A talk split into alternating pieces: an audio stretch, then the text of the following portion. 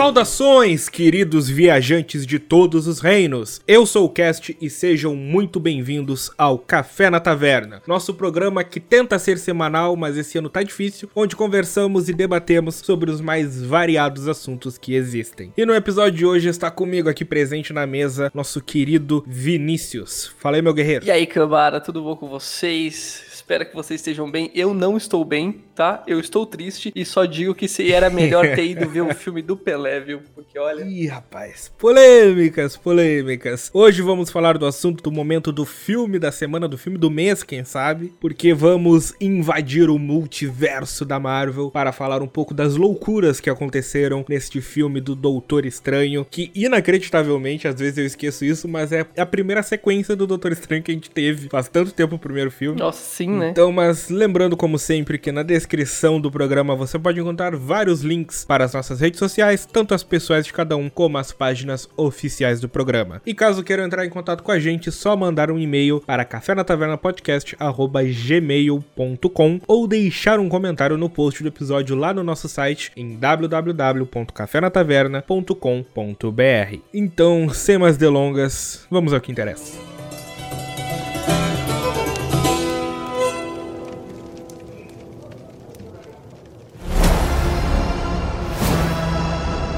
Toda noite, eu tenho o mesmo sonho. E aí?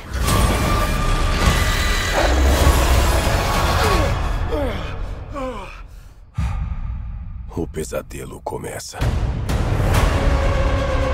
Você abriu a passagem entre universos. E não sabemos quem ou o que vai atravessá-la.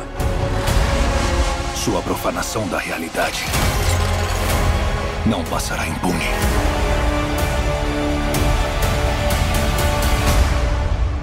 Ele tem que saber a verdade. Você quebra as regras Cuidado! e se torna um herói. Eu quebro e me torno a inimiga.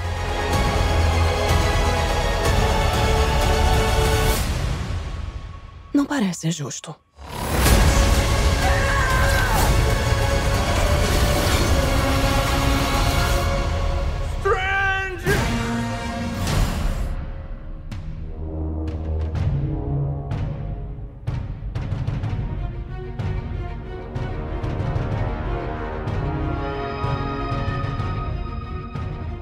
Horrível, né? Horrível. Horrível.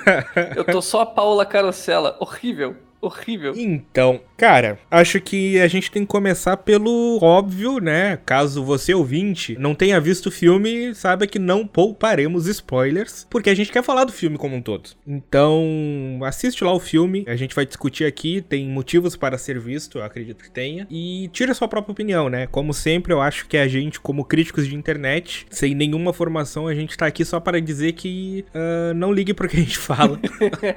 Veja, tire suas opiniões forme seu próprio gosto.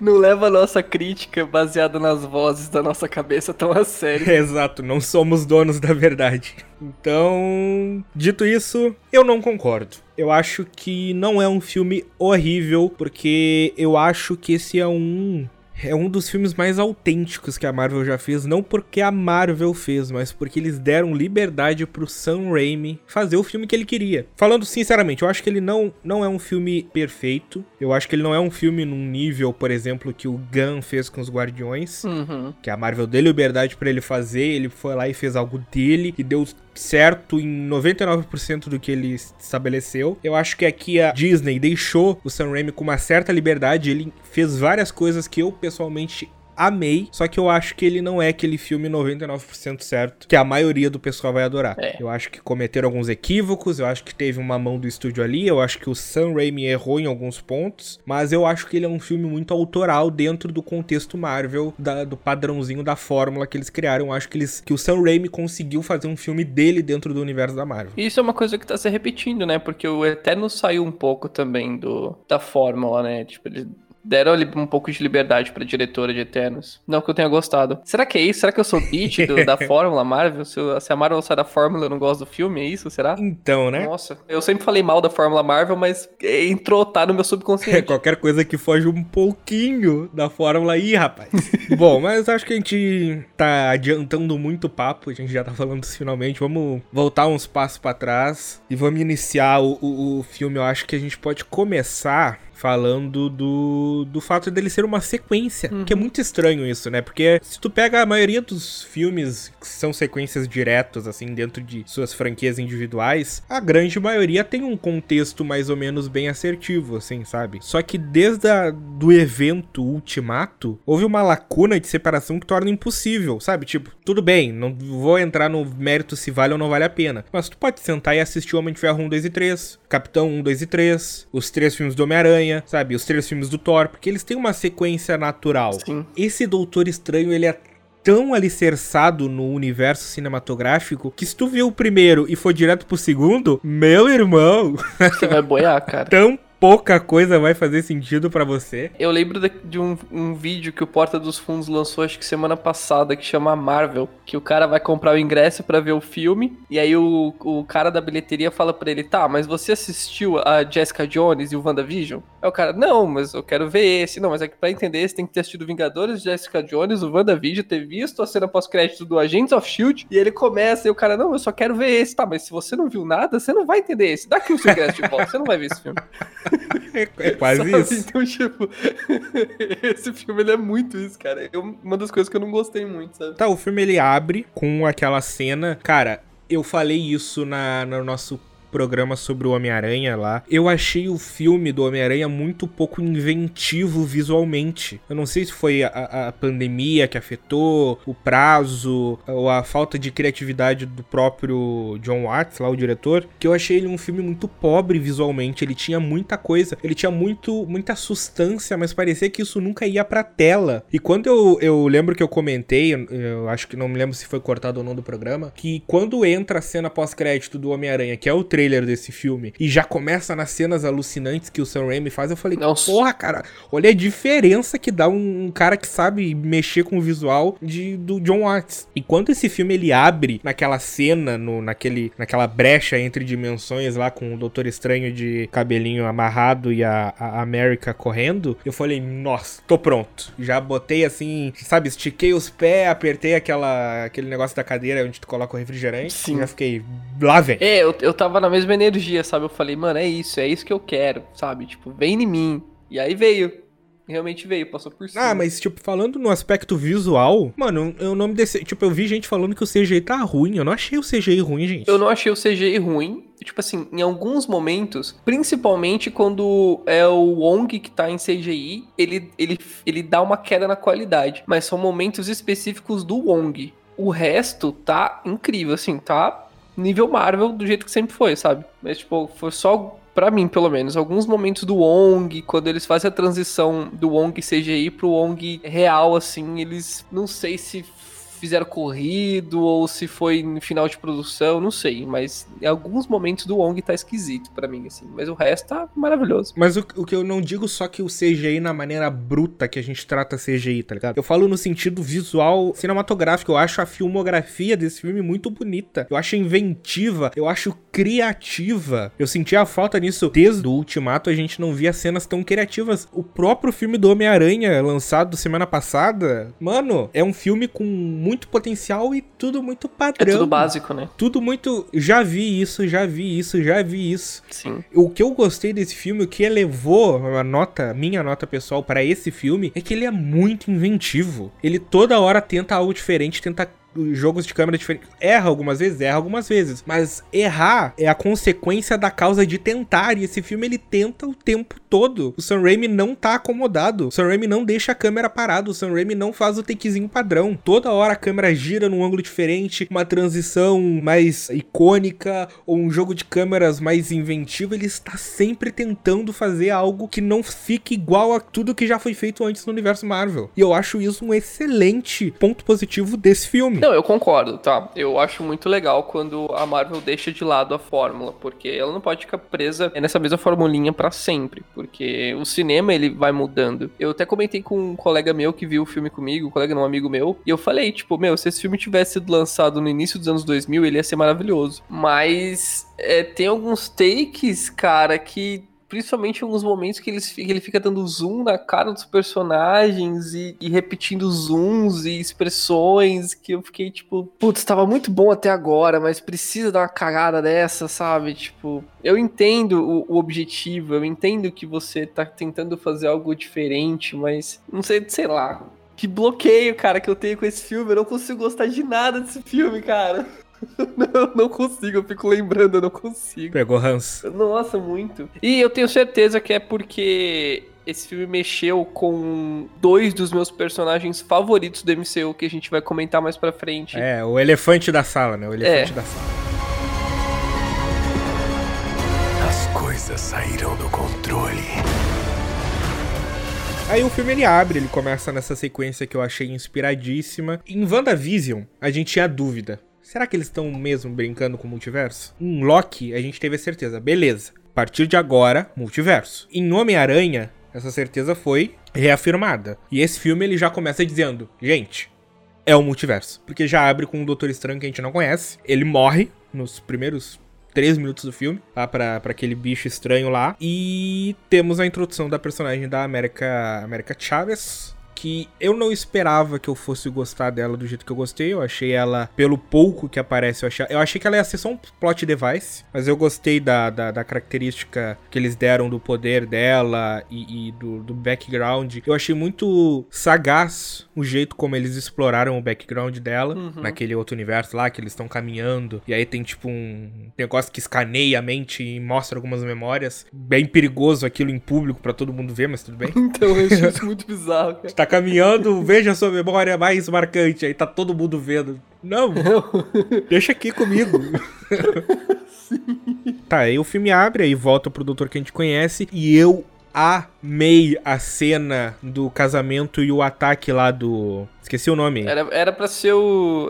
É como é Shimoga? Não. O olhudo lá. Não leio HQ é os pontos de me importar com um bicho de um olho só, como eu vi gente chorando aí nos comentários, no Twitter. Não, mas esse pessoal que tá chorando nos comentários do Twitter, eles também não leram, tá? Eles viram algum influencer é, nerd falar, e aí eles estão repetindo o, o, discurso. Exato. Tá, cara, eu amei porque, cara, esse aspecto, tu falou do filme dos anos 2000, né? Foi esse aspecto de filme dos anos 2000 que eu me senti imerso na primeira, na, na primeira não, né? Na segunda cena do filme, que tá o Doutor Estranho num ambiente normal, civil, cotidiano de todos nós. E aí tem a cena do Superman, que é a cena que ele sai pulando pelo prédio, só faltou ele rasgar, abrir a roupa do paletó no meio igual o Superman, tá ligado? Sim, rasga. Aí ele põe a capa, começa a salvar as pessoas e vai dar um jeito de lutar com aquele monstro. Cara, isso é algo que a gente não vê hoje em dia. Parece que os super os super-heróis deles não interagem. É Dragon Ball. O super-herói chega na cara do super-vilão, não, vamos para um lugar distante para não machucar ninguém. Sim. É, então, é uma coisa que falta que a gente não vê mais o super-herói salvando as pessoas pessoas. Não digo nem salvando, eu digo simplesmente de estar tá no mesmo local que as pessoas. É, sim, e, e que nos filmes de super-heróis dos anos 2000 tinha pra cacete, né? Tipo, até o Demolidor fez isso. Sim, os filmes do Homem-Aranha são recheados disso. Toda hora ele tem que estar tá se preocupando, porque tá, ele tá em Nova York. Ele tá numa das cidades com a maior concentração de gente por metro que existe. Sim.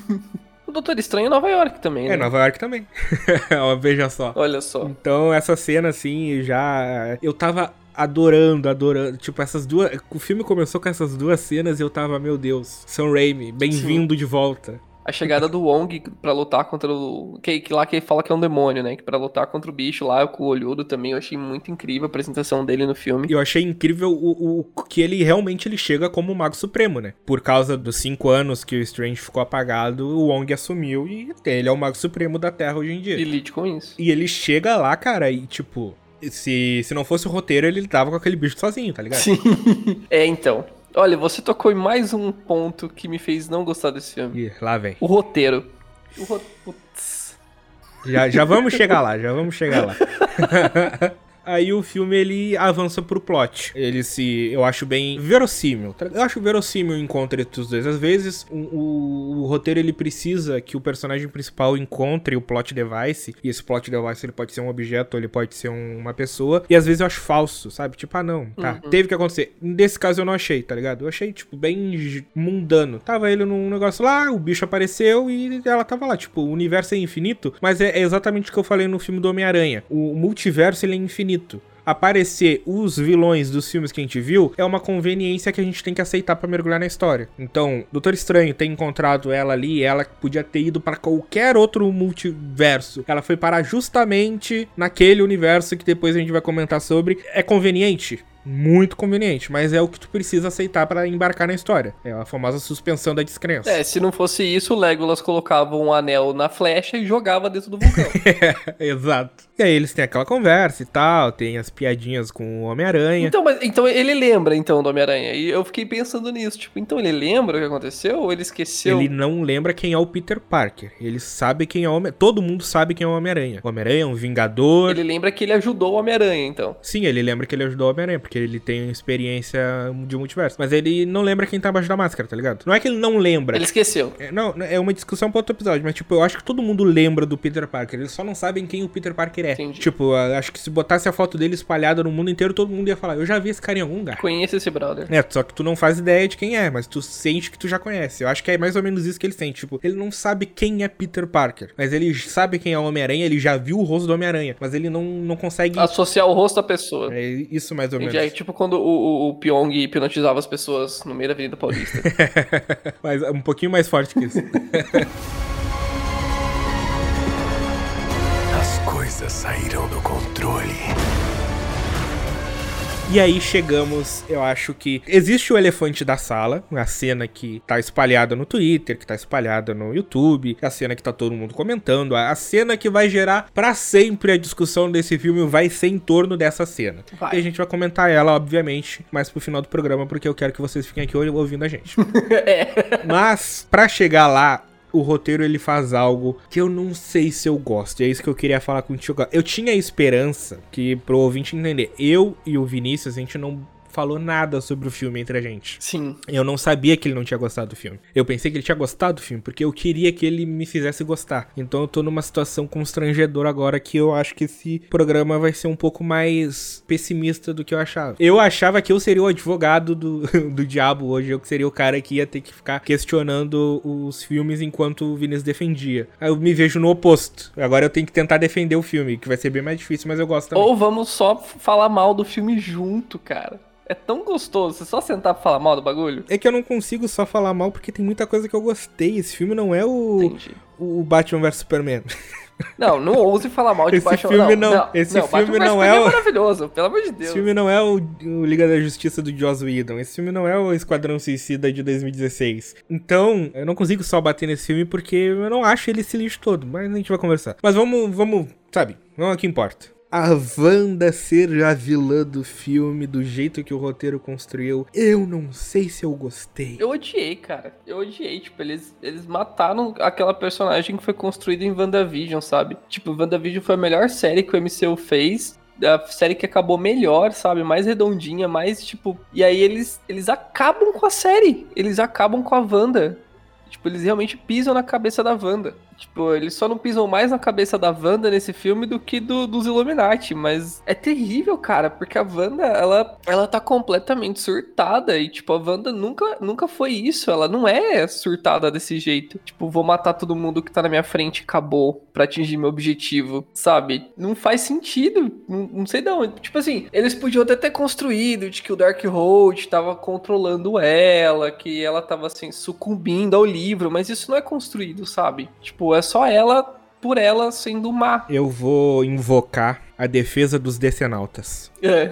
A defesa que todo decenalta faz pra defender Batman vs Superman. A defesa que todo decenalta faz pra defender qualquer coisa que o Snyder tenha feito. Vamos ver se eu já usei essa, esse argumento que você vai usar agora. Já foi oficialmente divulgado que teve 40 minutos cortado desse filme. Ah, tá. Entendi. Quanto isso prejudicou. Não tô dizendo que a gente tem que. Exato. Cara, eu vou usar o mesmo argumento que eu uso contra os decenautas. Não importa. A gente tem que analisar o filme que foi. Uhum. Mas, pra ter a reflexão, né? O quanto desses 40 minutos que foram cortados do filme impactaram no produto final? Porque veja bem, há 20 anos atrás, tu publicar um filme de 3 horas e meia é complicado. De 3 horas é difícil. De 2 horas e meia tem que ser um filme que as pessoas queiram muito ver. De duas horas é o ideal e quanto menos, talvez melhor. Hoje em dia, na era pós-Netflix, na era em que as pessoas maratonam 10 horas de conteúdo numa noite, na era em que as pessoas elas querem mais, mais desenvolvimento, mais tempo de tela, mais coisa acontecendo, na era em que Ultimato, um filme de mais de 3 horas, se tornou o filme mais visto, que teve a maior bilheteria de todos os tempos por um tempo antes de relançarem de novo Avatar, eu não sei se. Não sei o que, a Disney pensou, ou o que o Sam Raimi pensou, no sentido de reduzir um tempo de um filme, porque eu não sei se hoje em dia precisa. Eu não sei se hoje em dia o cinema ele precisa ter esse filme de duas horas. Eu não sei se hoje a gente já não pode começar a entrar num universo em que os filmes sejam grandes, em que um Snyder da vida quer lançar quatro horas no cinema, que lance. Quem quer ver, vá lá e pague. Lance, eu concordo plenamente. Se os irmãos russos fecharam o Ultimato em três horas, é três horas. E é um filme que beira a perfeição. Por quê? Porque tu tem uma hora para desenvolver os seis personagens, uma hora para desenvolver a viagem no tempo e uma hora pra batalha final. E tudo funciona. É, olha Batman, cara. O próprio Batman que a gente viu agora há pouco, que já era para ter saído um programa aqui no café e não só vai sair daqui a algumas semanas.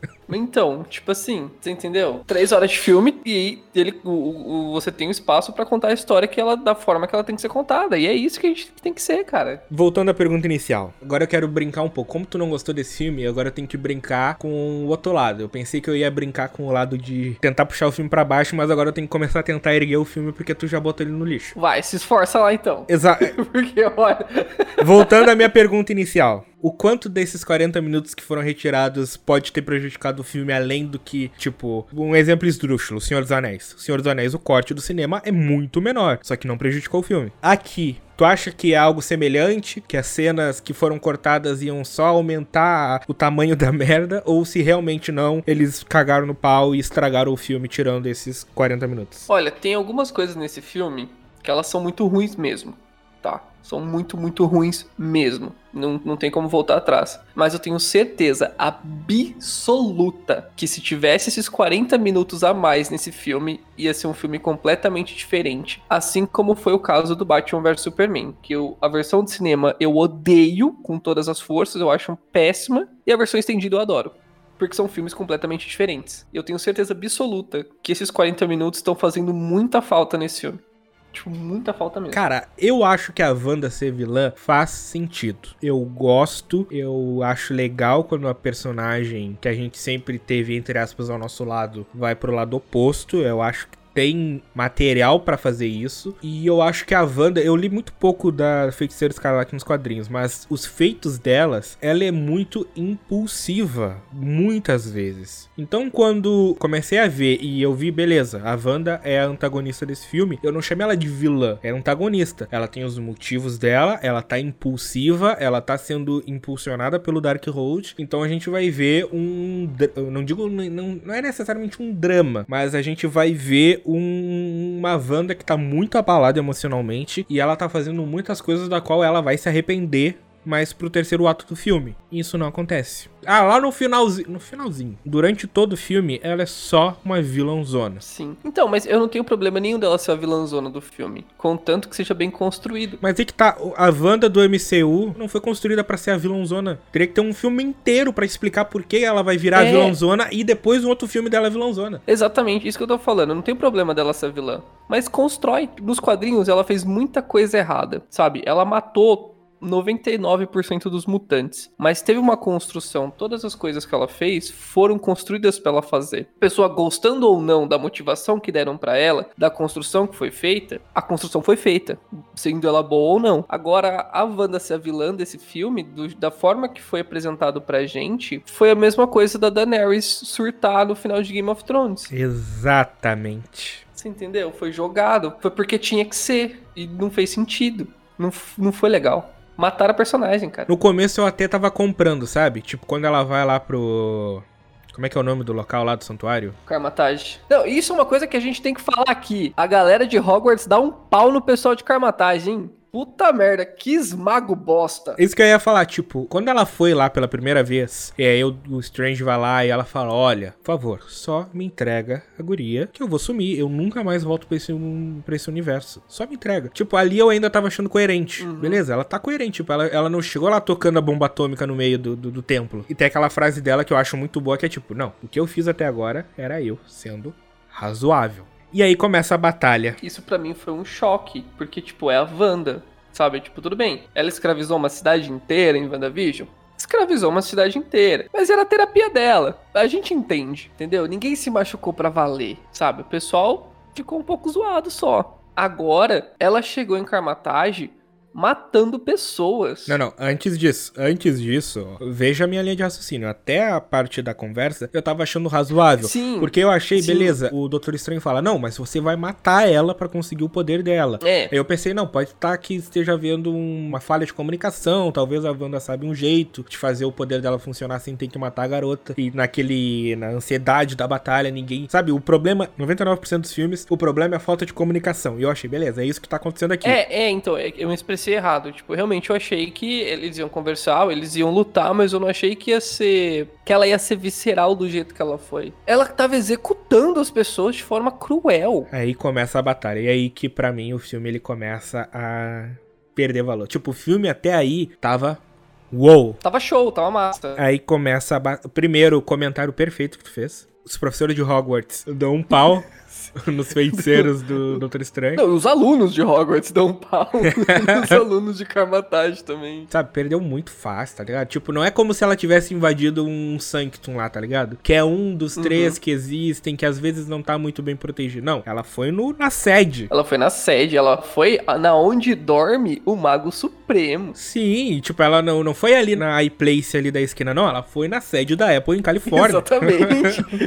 Meu parceiro. Ela não foi na embaixada americana na China, não. Ela foi no Pentágono. É, ela foi no Pentágono. Foi cara. pro E Pentágono. bateu em todo mundo, tapa na cara de todo mundo lá dentro. Achei muito fácil. Muito fácil. Aí, aí começa a entrar o conflito em mim. Que, tipo, beleza, toda luta ela é muito fraca narrativamente, porque visualmente eu achei esse filme impecável. Narrativamente ela não se justifica. Mas a cena da Wanda presa no mundo espelhado, enquanto o- o- eles estão tentando fugir e ela vai tentando entrar pelos reflexos, cara, isso é a inventividade do Sam Raimi que eu sentia falta no cinema de herói. Eles tendo que tapar os reflexos e aquela câmera que vai pra lá e pra cá e não para quieta e aquela sensação de terror, que acho que é a primeira vez que eu tô falando essa palavra no programa, que é uma característica forte desse filme, que é uma sensação de terror. Sam Raimi é um diretor de terror, de horror, principalmente dos anos 80. Sim. Então, quando começou a ter essa cena, eu falei, tá, o filme ele deu essa escorregada, mas tá se recuperando. Recuperando. Na hora que ela sai do espelho, né? Que ela sai com os ossos quebrados e ela vai se consertando, sabe? Tipo, achei massa pra caramba. Total o chamado, tá ligado? Saindo da televisão, só a mão sai, e aí ela agarra no chão e começa a puxar o braço, o ombro, aí sai a cabeça dela toda torta. Mas acontece uma coisa nessa batalha, só pra voltar na batalha rapidinho, que eu fiquei com medo de acontecer no resto do filme e acontece no resto do. Que assim, a Wanda é uma, uma dos personagens mais poderosas que tem na Marvel, né? Tanto no MCU quanto nos quadrinhos. Mas nesse filme, pra demonstrar o poder dela, eles não aumentam o poder dela, eles enfraquecem as pessoas contra quem ela tá lutando. E isso eu acho muito preguiçoso, sabe? Tipo, aumenta o poder dela. Vai, mostra que o, o adversário que ela tá enfrentando é poderoso pra caramba, só que ela é mais. Não enfraquece o cara. Porque isso é ruim pra própria Wanda. E nerfaram todo mundo. Nerfaram todo mundo, cara. Abs- Absurdo isso. Tipo, o Doutor Estranho. O doutor, aquele Doutor Estranho que enfrentou o, o, o Thanos no Vingadores Guerra, Guerra Infinita não é o mesmo Doutor Estranho que tá ali agora. Exato. Parece que ele perdeu, sei lá, 50 níveis. E, mano, cara, sabe como melhorar essa cena 127%? Hum. Cena de drone lá do, do templo. Aí vai entrando assim, tudo quieto. Aí tá o Doutor Estranho caminhando, eles estão tudo procurando defesas e escondendo a menina lá. E aí ele para e a Wanda já tá lá dentro do templo. Sim. Não tem nada lá fora. Aí eles têm aquela conversa que eles têm voando, eles têm dentro do templo. Uhum. E na hora que a Wanda ataca, ao invés dos escudos dos magos defender, na hora que ela ataca, o raio só passa por ele, porque na verdade ela já tá dentro da sala de, da, da dimensão espelhada. E ela não tinha percebido. E aí tem toda aquela desconstrução visual e aí já corta pra cena lá dos reflexos. Batalha de Sharingan.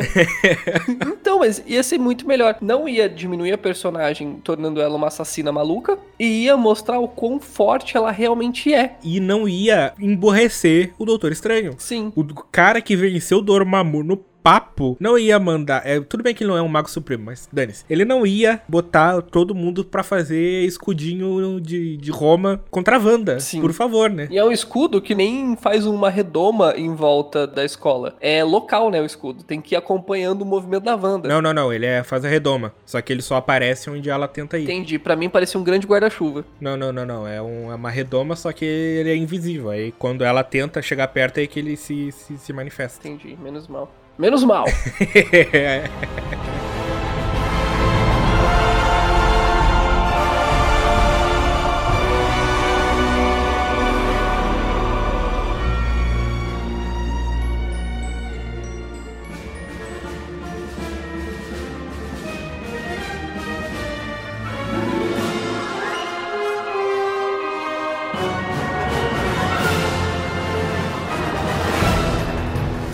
Tá, e aí temos, beleza, a gente teve essa luta, é muito fraca, tem a, a derrota e entramos numa das melhores cenas do filme, que é a cena do Doutor Estranho e da América indo de dimensão em dimensão, passando por, sabe, dinossauros, futuro, cyberpunk, alienígena, desenho, a moeba. Não, aí é droga, né? Aí é, é LSD, aí galera, porra, tomou um doce pra caramba pra fazer essas cenas. Achei incrível. E eu não vi, cara, desde que eu adquiri astigmatismo e uso óculos, eu não vejo mais nada em 3D, porque eu não vou colocar dois óculos na cara. Então, mas eu imagino que num, num 3D essa cena pode ter justificado o valor do ingresso. E aí eles entram no universo diferente lá, é 818, se eu não me engano, que eles dizem lá que é aquele universo. Qualquer 800 e qualquer coisa que não importa, que é aquela dimensão estragada do Rick and Morty, sabe? Ninguém mais vai ligar pra aquela dimensão. O Cronenberg. Exato. É, eu, eu quero muito ver como que fica esse universo no pós-Wanda. É, eu tenho uma teoria que pode te broxar, mas. De- de- É. Vamos chegar na cena primeiro. E aí, beleza, tem toda aquela cena da memória que a gente conversou. Sim, Antes disso, tem uma parada bizarra, tipo, completamente bizarro, que a gente, entendeu? Faz a gente questionar quem é o Doutor Estranho. Porque ela rouba uns bolinhos de pizza de um vendedor, Bolinhos de pizza. bolinhos de pizza. O cara está trabalhando. E ela fala que na maioria dos universos a comida é grátis. Ok, massa. Bando de comunista. e aí, só que nesse universo que eles estão, a comida não é grátis. E ela roubou o vendedor. O cara ah, que, mano. vende aquilo pra ganhar vida. E aí o cara só pede pra ela devolver. E o Doutor Estranho faz ele passar três semanas dando soco na própria cara. Porque ele queria que fo- ele queria que ser pago pelo produto dele. Como tu não gosta desse filme, tu tá levando tudo muito a sério. É uma piada com. brincando. É uma piada com Bruce Campbell, cara. É o Sam Raimi fazendo piada com o seu maior parceiro de cinema. Sim. Só isso. Cara, e aí tem. Vamos, vamos falar, cara. Já estamos aí em 43 minutos de gravação. Vamos falar do elefante da sala, tá? Vamos. Putz. não. Vamos falar dos do maior hype que esse filme tinha. Vamos falar talvez da maior decepção que esse filme fez, que é os Illuminati. Quando eles aparecem, eu vibrei muito, mas tipo assim, muito.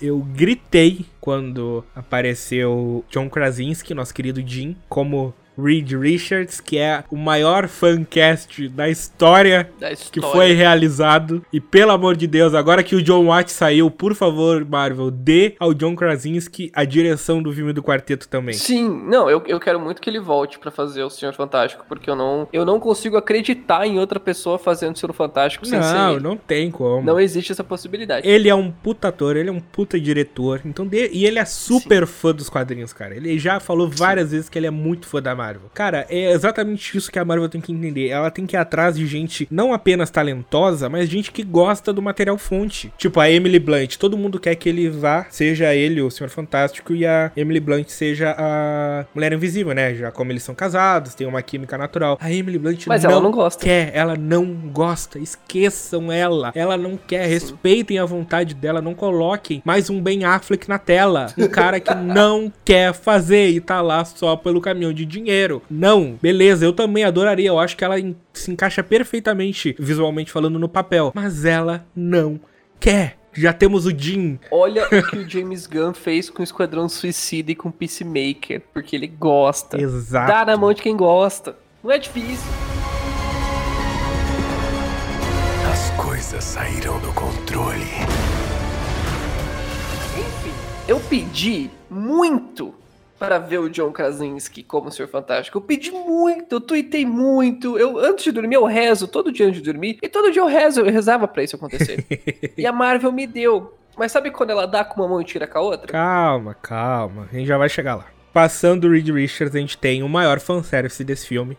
Há de concordar comigo, que é o Patrick Stewart como Charles Xavier, com a música clássica dos X-Men de 97. E a cadeira de roda amarela que flutua. Exato. Mano, que arrepio na espinha, cara. Porque todo mundo já sabia que ele ia estar no filme. Então, quando eles apresentam e toca, não chega a tocar completa, né? Mas toca aqueles acordes clássicos da, do X-Men de 97. Meu irmão, estamos há 20 anos esperando por isso. Há 20 anos querendo ver os X-Men como devem ser. Nas mãos da Marvel, com os trajes icônicos, com a música que todo mundo cresceu ouvindo. E aí a gente tem aquela conversa deles, e antes da gente falar, é que eu tô adiando porque, sinceramente, a gente não vai falar, não tem muito o que falar além de reclamar da cena. Então eu tô tentando pegar tudo que importa de fato pro universo Marvel que aconteceu nessa cena, pra gente poder discutir em cima disso. Que eles falam que, quando eles chegam nesse universo, falam, não, o Doutor Estranho, o maior herói da Terra, o cara que morreu lutando contra o Thanos. Aí tu pensa, beleza, dentro das um bilhão de possibilidades que ele viu lá, ele deve ter visto alguma que ele morreu, mas ele não queria morrer, né?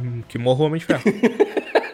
Aí, cara, é por isso que eu não consigo achar esse filme lixo. O, do- o professor Xavier vai lá e mostra pra ele o que de fato aconteceu. E ele faz a pose do desenho com o efeito das ondinhas do poder cerebral. Não, isso foi muito bom. Tipo, eu achei muito legal o efeito do, do professor Xavier e tal. E aí a gente tem a cena deles mostrando o que de fato aconteceu. O Thanos empalado com a espada lá. A mostra de quão grande é o poder do. O Raio Negro. É muito bem feito o CGI do poder também, tá? Tipo, E é o mesmo ator que fez o Raio Negro na série do foi cancelada. sim, dos inumanos, né? Ai, mas ó, eu vou, eu vou dizer aqui de antemão. Só aquela galera não derrotava o Thanos, não. Tem, tem um sujeito que foi cortado, né? Tem um espaçozinho à esquerda no lado do Reed Richards que tem um ator ali que foi excluído da, na pós, né? Sim, era o Tom Cruise de Homem de Ferro, tenho certeza. Eu Exato. tenho certeza. Tem uma cadeira vaga na sala e tem um cara faltando lá na- no, no, no flashback. É, a hora que ele viu o filme, ele falou: Não, não quero participar dessa merda. Mentira. É, fala da cena, cara. Eu não vou, eu não vou discordar de ti das- do que tu vai falar da cena. Fala aí. Não, eu. Não, tudo bem.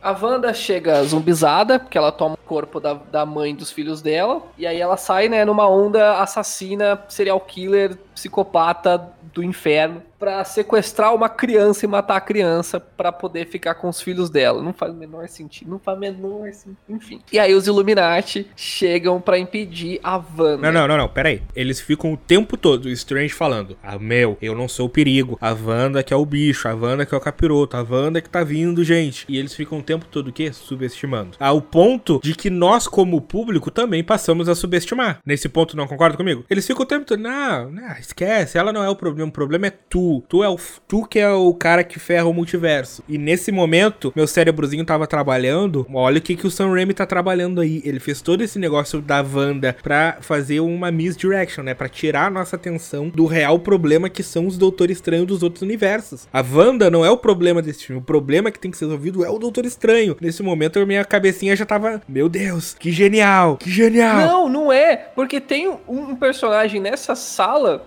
que em 5 segundos leria a mente do Doutor Estranho e veria a verdade. Mas aí que tá, eles têm uma Wanda nesse universo, eles. É aí que tá, tu não tá entendendo onde eu tava im- imaginando que o filme ia ir. Eu imaginei que o Doutor Estranho ia chegar lá, tipo, cara, a Wanda tá vindo, ela tá, ela tá ameaçando, ela é um perigo pro multiverso, ela vai destruir tudo. E aí o, os Illuminati, os seres mais poderosos, a equipe mais poderosa que existe, cara, a gente sabe que a Wanda pode fazer e relaxa que é com a gente. O problema real é tu, tá ligado? Eu achei que o filme ia por esse Porque a caminho. Wanda deles não é tão pica. Não, não, eu achei que seria tão pica quanto. Eu achei que eles não estavam subestimando ela. Eu achei que de fato era um artifício de roteiro que nos tirou a atenção pelo primeiro ato inteiro do filme pra fazer esse twist no meio do filme pra que o Doutor Estranho seja o problema a ser resolvido. Que aí ia ser o Doutor Estranho do mal que aparece no trailer. Entendeu? Onde a minha cabeça tava trabalhando. Entendi. Eu achei que aí a Wanda ia chegar lá, os Illuminati iam lidar com ela em 3 segundos, e aí eles iam, agora a gente tem que falar do cerne da questão que é tu.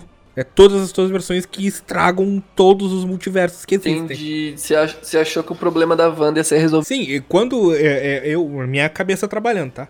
Assistindo ao filme, eu pensando num milhão de teorias. Eu achei genial. Ela vai chegar lá, eles vão prender, derrotar ela, fazer ela voltar à lucidez. E eles agora, o resto do filme é tentando lidar com aquele Doutor Estranho que apareceu no trailer. Entendeu pra onde eu achei que o filme ia ir? Entendi. Não, se fosse isso ia ser incrível. E aí chega a cena. E aí a Wanda chega. Sabe quando tu tá lá construindo um castelinho de cartas, colocando pecinha por pecinha detalhadamente, e aí de repente chega uma filha da puta e dá um tapão em tudo? Foi o que essa cena fez comigo com esse filme.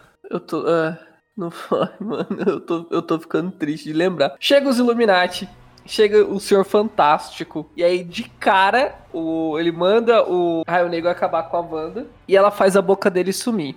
Até aí, ok. A Wanda altera a realidade. Do caralho. Ela acabou E com ele. Uma puta referência à Matrix. Sim, sim, realmente. Ele solta uma exclamação e ele explode a própria cabeça por dentro. Bem The Boys, inclusive, bem The Boys. Mas, mas isso não faz o menor sentido. O, o Raio Negro ele é imune à voz dele, tanto que ele só fala sozinho. Então, tipo, não faz sentido, entendeu? É tipo o Ciclope fechar o olho e explodir o interior da própria cabeça com o raio dele, entendeu? Ele não teria pálpebras, tá ligado? É ridículo.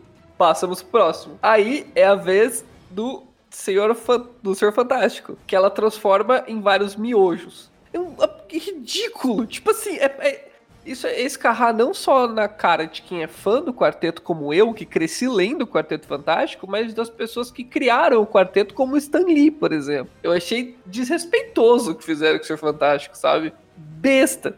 E aí sobra a Capitã Carter e a a Capitã Marvel. Começa a lutar com a Wanda. E novamente a Capitã Carter, aparentemente, ela tem o mesmo poder do Steve Rogers, que é, tipo assim, Protagonismo. ser mais fraco dos Vingadores, mas ser o mais forte ao mesmo tempo. Segurar a mão do Thanos por longos segundos. É.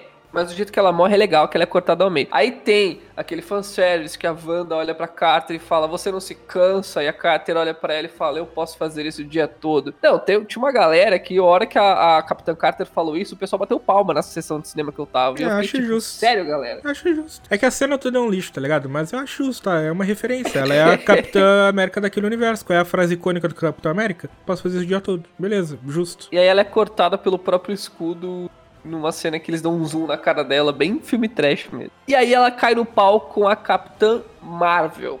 A mulher que quase comeu Thanos na porrada sozinha. E ela derrota a Capitã Marvel, derrubando uma estátua de pedra em cima da Capitã Marvel. Uma estátua de pedra. Pra uma mulher que atravessa a nave espacial dando cabeçada. Ela leva a nave espacial na cabeça. E ela é derrotada por uma estátua gigante. E eles ainda têm a pachorra a pachorra de fazer a ceninha da mãozinha pra fora da estátua caindo assim pra falar não morreu.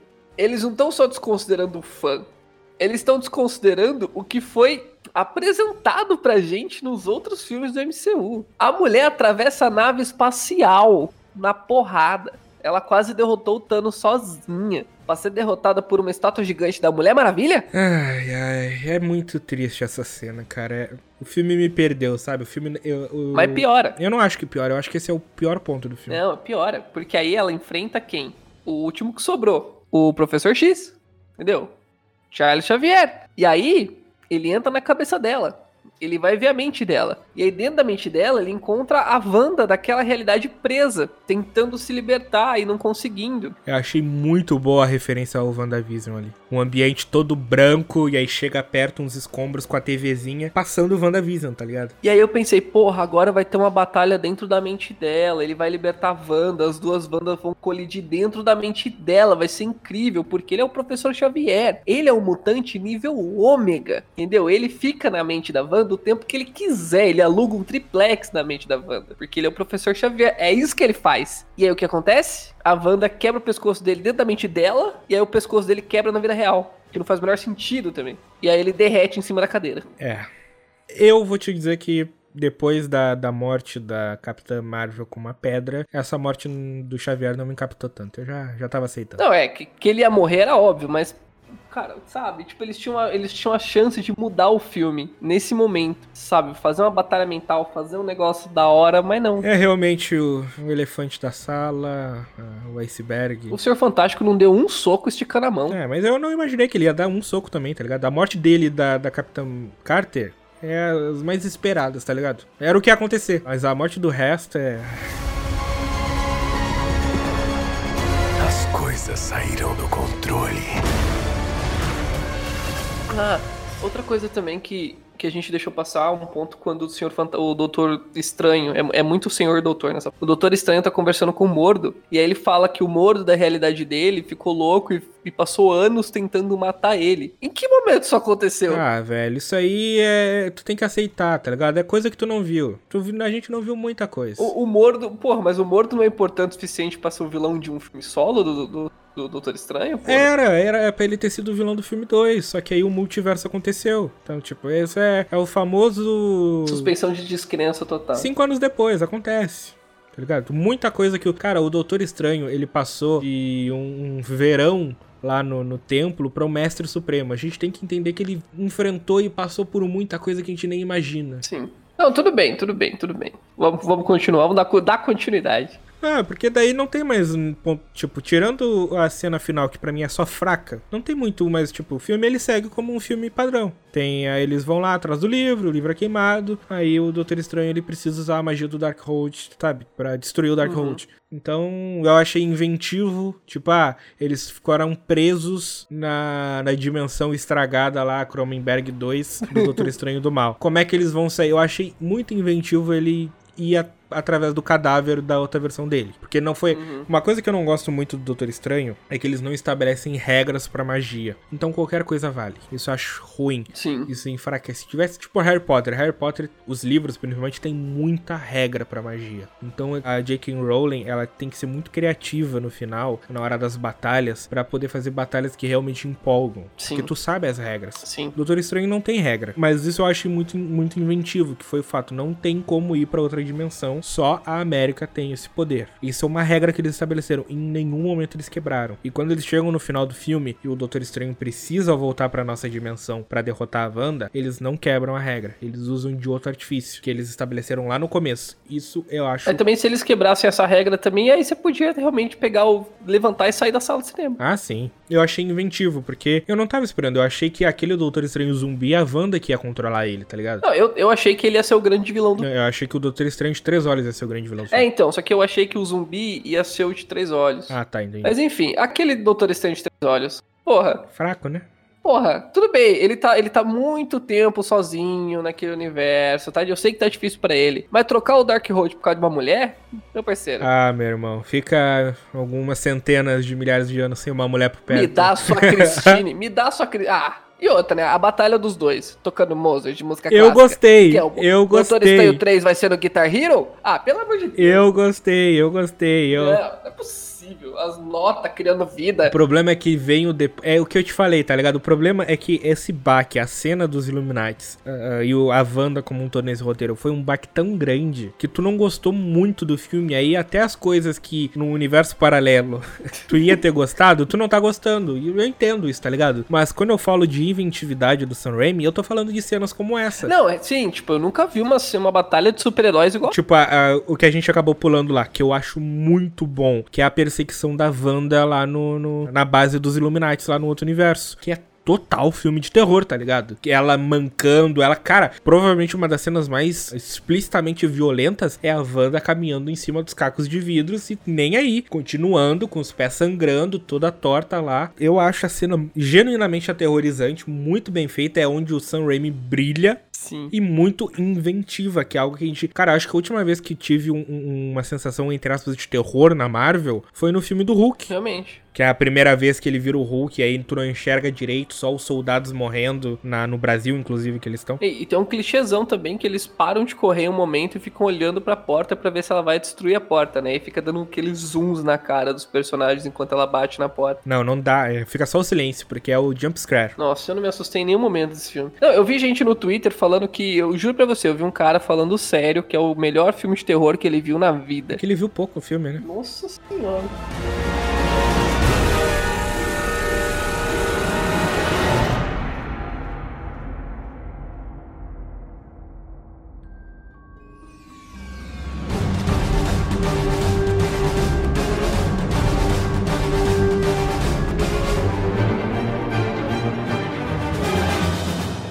Ah, e é, já passamos da uma hora de, de duração aqui. Aí o filme, cara, ele se desenrola padrão, tá ligado? É, não tem muito. É. Aí tem a luta. Aí a luta do, do thriller, né? Porque fica os, os bichinhos fazendo mãozinha aí querendo assustar. E, yeah, e aí você fica tipo, porra. E a Wanda é derrotada pelo poder do amor. É isso, é isso. É.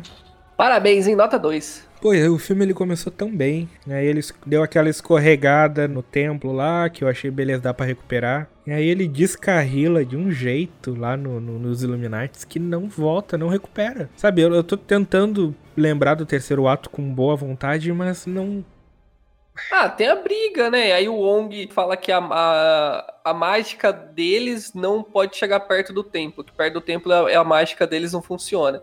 Tanto que ela até agarra o Wong e vai voando com ele. Só que aí chega no templo, funciona a mágica de novo, de todo mundo. Eu não sei se ele disse que não funciona. Ele fala que a mágica vai até aquele ponto só, por isso que ele não consegue teleportar eles pra mais perto. Não, mas ele fala em relação ao teletransporte, não a poder bruto, tipo, mágica como força. É tipo Hogwarts, tá ligado? Não tem como a Para tá em Hogwarts. Mas tu consegue usar magia lá dentro. Não, é. Não, tudo bem, tudo bem então.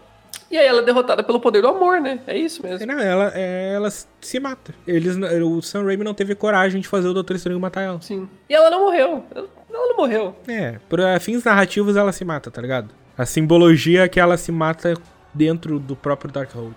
Sim. E aí eu quero entender, eu quero saber qual vai ser a passada de pano que os heróis da Marvel vão dar na hora que a Wanda voltar a ser uma heroína. Ah, Ela vai voltar a ser uma heroína. Vai ter um filme dos Vingadores que ela vai estar sendo uma Vingadora. sempre tem a passada de pano, tá ligado? Porque ela, ela assassinou uma galera, entendeu? Ela entendeu? desintegrou as pessoas de forma cruel, pisou em crânios, entendeu? No fim, eu acho que esse filme, ele, como eu comentei no começo, ele é muito inventivo. Eu gosto da criatividade que o Sam Raimi tem. Ele deixou a marca dele no universo Marvel. Eu gosto muito desse terror trash dos anos 80 que ele puxa de Evil Dead, muito mesmo. Eu não acho que ele fez, tipo, pra mim a melhor cena que o Sam Raimi já fez na história do cinema de heróis continua sendo o Dr. Octopus acordando na sala de cirurgia.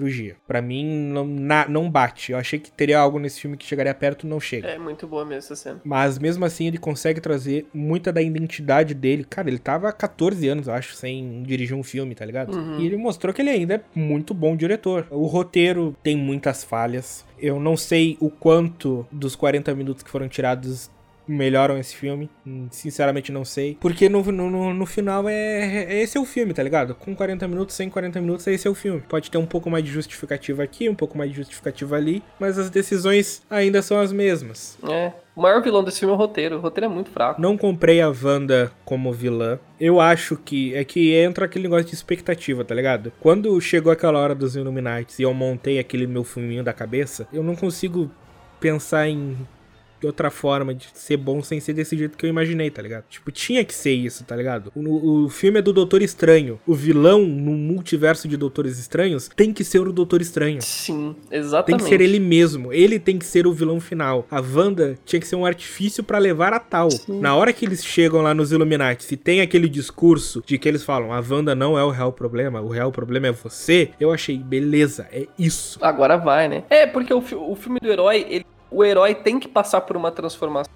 O herói, ele tem que aprender alguma coisa nova, ele tem que desenvolver alguma coisa. Mesmo se o filme não é, não é focado nele, como o Cavaleiro das Trevas não é focado no Batman, e tem o Coringa como protagonista, mas o Batman se desenvolve, o Batman entende o papel dele naquela sociedade, naquela situação. Agora, o Doutor Estranho, ele não se desenvolve em nada. Eu discordo. Ele não muda em nada. Discordo. Não acontece nada com ele. Discordo. Eu acho que, tipo, não vou dizer que é bom, mas é eficiente. E tem, que é, pra mim, algo muito simbólico, que é o relógio. O Doutor Estranho é que gente, eu tô pensando muito no Doutor Estranho do Arif também. Eu sei que não tem como pensar, mas eu não consigo não pensar. Mas tudo que no Doutor Estranho nos apresentou nesse filme, no Arif e até mesmo no, no próprio Doutor Estranho normal, é que ele é muito controlador e ele é muito ligado aos erros do passado dele. Então o fato da Christine casar e seguir a vida dela, cara, no casamento dela, ele tava basicamente dizendo se ah, tu não quer se separar desse cara e voltar comigo. no casamento da mina. Macho escroto demais. E aí no final lá, que eu acho que é uma cena genuinamente boa do final do filme, que é os dois conversando. Que, cara, aquilo seria o perfeito. Tipo, o Doutor Estranho que não tem a Christine e a Christine que não tem o Doutor Estranho. Os dois se gostam. E aí, tipo, que ela fala, tipo, não tem como dar certo. E ele aceita. É a primeira vez que ele aceita. E aí depois tem aquela cena que Pra mim devia ter sido a cena que encerrasse o filme, que é dele consertando o relógio. Que aquele relógio andou com ele todos esses anos, foi um símbolo. Começa o filme com o reflexo dele no relógio para mostrar como ele tá quebrado. E aí no final ele consertando o relógio, mudando e se mostrando inteiro pela primeira vez em muitos anos. E aceitando, além do fardo dele ser o Doutor Estranho, a, a aceitando o fardo de que, tipo, ele não tem como mudar o passado. E é isso que difere. Quando a, a América Chaves fala que ele é diferente, é isso que difere ele de todos os outros Doutores Estranhos. Porque todos os outros doutores vão sucumbir ao Dark Road pra tentar conseguir a Christine, pra tentar mudar o passado, pra tentar fazer alguma coisa. O fato dele aceitar o passado e olhar pro futuro é o que torna ele um Doutor Estranho diferente. Então, eu discordo de ti, eu acho que tem sim, só que eu acho que isso é ofuscado pela Wanda. É, completamente. Eu acho que esse, esse, isso tudo que eu falei agora que tem no filme devia ser o foco do filme. Devia ser o tema narrativo desse filme. Falar sobre o passado. A Wanda sendo o artifício de roteiro, o fato dela não ter os filhos dela e tudo isso ser caminhos e sombras que apontam pro Doutor Estranho, Pra ele ser o foco. E é por isso que eu acho que o final desse filme tinha que ser ele contra ele mesmo, ele contra o próprio passado, ele contra a pior versão que ele pode vir a se tornar. Sim. E tinha que ser o Doutor Estranho do Arif. É que eu não sei até onde os direitos permitem. Entendi. Mas, é, mas não, você falou tudo agora, você falou tudo. Então é isso, né? A gente já pode lançar a hashtag Release the Raise the Remy Cut. Cut. Ou não? Já pode? Olha, já pode já? Vamos ver, né? As coisas saíram do controle. E aí, mano, falando um pouquinho de teorias, uma teoria que eu tenho, que eu acho que pode, agora é minha exercício mental tentando consertar a cagada que fizeram. Sabe por que eu acho que com a adição de um aspecto poderia ter melhorado toda a cena dos Illuminates? Ah, Se tiver. Porque é é estabelecido que eles derrotaram o Thanos, certo? Sim, Não houve blip. sim, não houve blip. Não houve viagem no tempo. É porque eles derrotam ele, ele em Titã mesmo. né? Então, as joias do infinito ainda existem. Cara, o fato deles serem tão confiantes, de- eu tô tentando achar um jeito de consertar a cagada, tá ligado? Tenha isso em mente. Põe uma cena do Homem de Ferro Superior, interpretado pelo Tom Cruise, com as joias do infinito. Ele chega lá e fala: beleza, pro- protocolo de contingência. Joia do, do tempo. Ressuscita, ressuscita, ressuscita. Aí eles vão lá, beleza, round 2. E aí eles vão atrás da Wanda de novo. Então, na minha cabeça, isso tornaria tão melhor porque justificaria a confiança absurda. Porque tendo visto o filme como foi estabelecido, é arrogância. Simples e pura arrogância. Sim. Se tivesse a cena deles ressuscitando com a joia do tempo, a confiança é justificada. Porque eles sabem, a Wanda não vai nos derrotar porque a gente tem as joias. Porque com as joias ela pode nos matar Dormammu, tá ligado? Pode nos matar um milhão de vezes. Quantas A gente quiser. volta. E a gente vai derrotar ela no cansaço. Eu consigo ver a cena do Tom Cruise chegando com as joias no peito. Porque é óbvio que o Tony Stark ela usar as joias no peito. Claro. Eu consigo ver essa cena. E, e não digo que ia consertar a merda, mas ia tornar menos fedido. Ia botar um perfume em cima. Podia ser cena pós-crédito. Exato. Porque sem isso é só é só arrogância. Os Illuminates do universo 818 são arrogantes, que ignoraram os avisos e morreram de bobo. O homem mais inteligente da Terra, que o próprio o Mordo apresenta, o Reed Richards assim, é só um, um idiota arrogante, orgulhoso, teimoso. Olha quantos adjetivos negativos a gente pode dar. Caraca, o roteiro desse filme foi escrito pelo Dwight, brother. Agora faz sentido.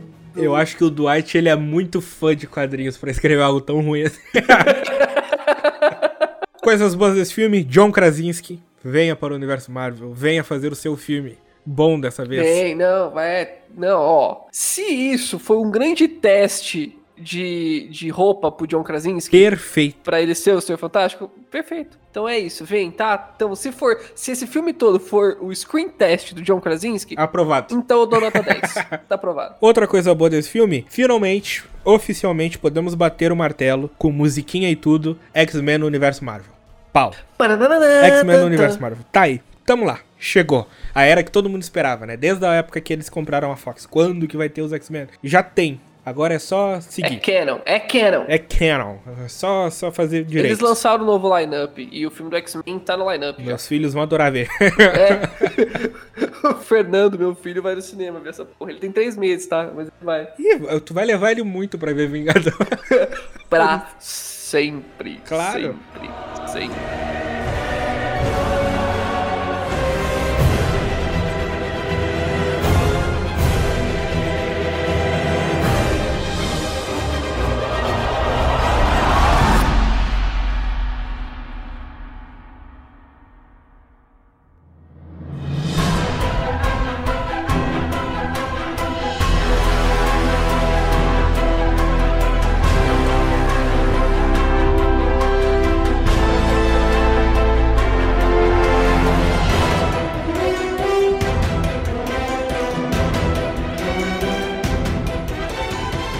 Cara, foi a primeira cena pós-crédito da Marvel que eu não entendi no cinema. Tipo, tem o final do filme lá, que a gente nem chegou a comentar, que eu achei ok. Eu achei, tipo, entra naquele aspecto trash, tá ligado? Toca o rockzinho, abre o olhozinho. É, o filme de terror ele sempre termina pra baixo, tá ligado? E entra no aspecto trash, eu achei ok. Tipo, eu preferia que terminasse com a ceninha do relógio, preferia. Mas dentro do- da identidade trash que o Sam Raimi queria trazer, ok, faz sentido, sabe? Ele terminando, gritando pra tela, naquela expressão de medo e bum, o filme acaba. Total filme de terror. E aí, logo em seguida a gente vê que foda-se, né? Tá tudo bem.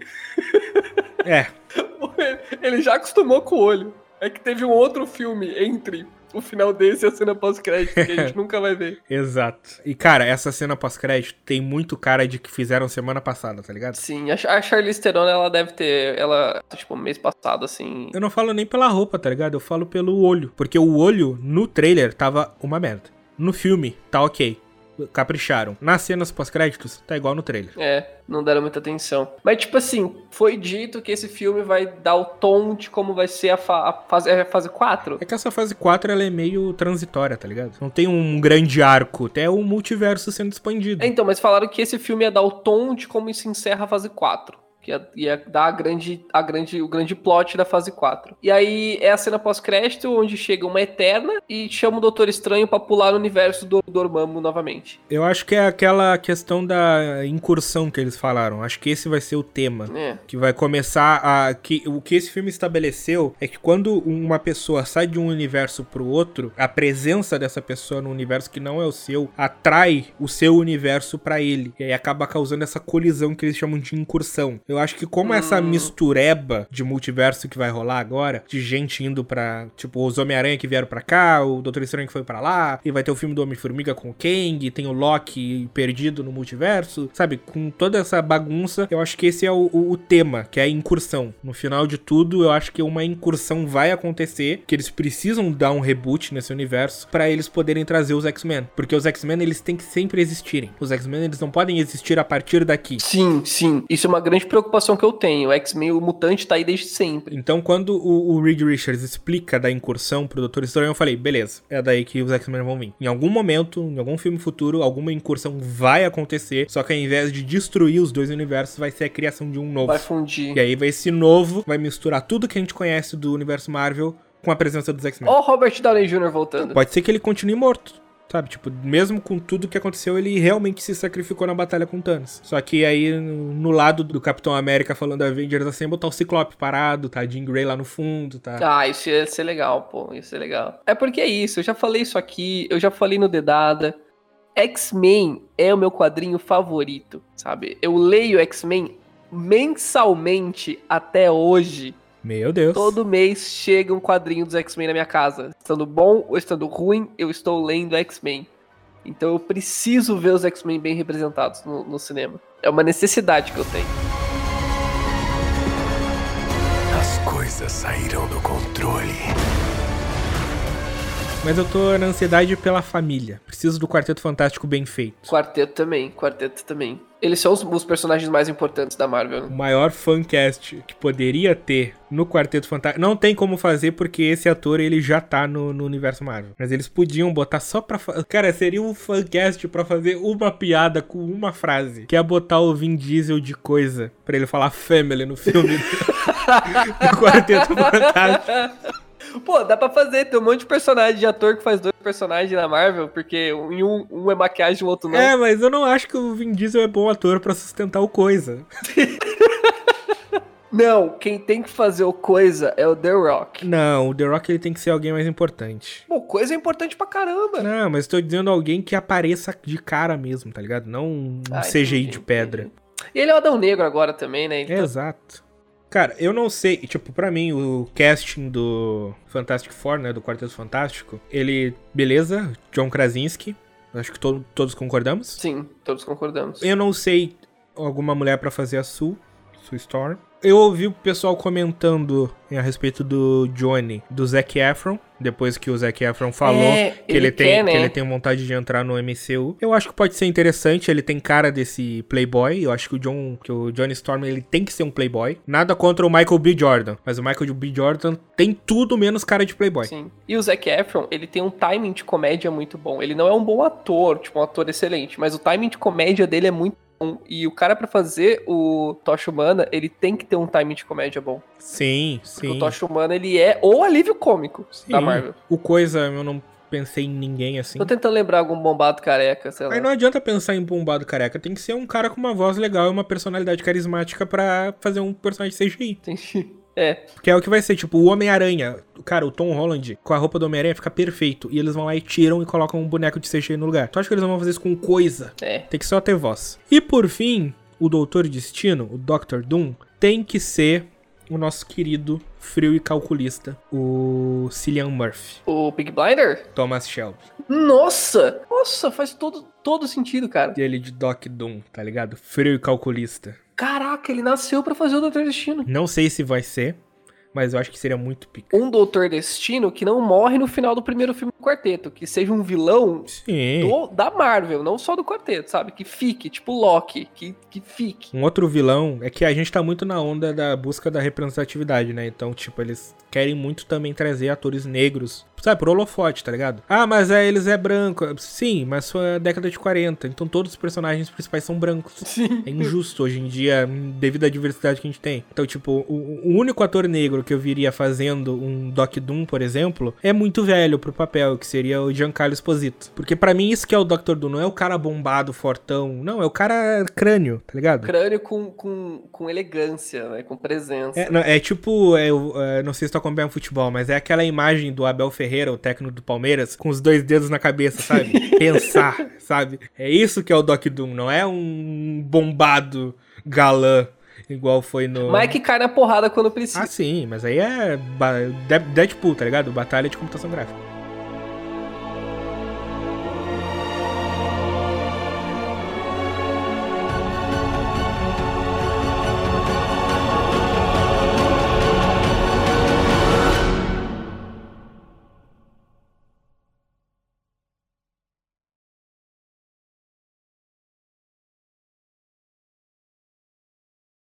E a última cena pós-crédito é uma piada que eu gostei.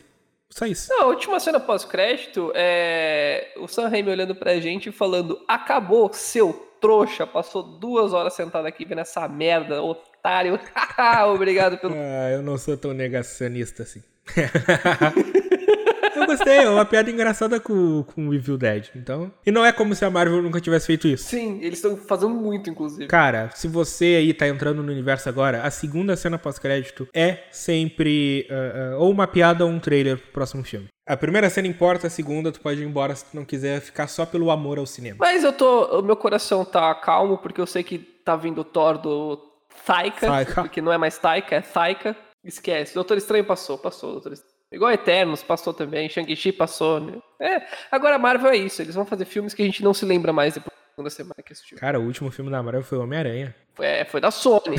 Foi da Sony. Marvel, a Sony só publica. É verdade, né? Quem tava lá no, no set é o esqueci Kevin. do Homem-Aranha. tá vendo? Eu esqueci. Só filmão, pô.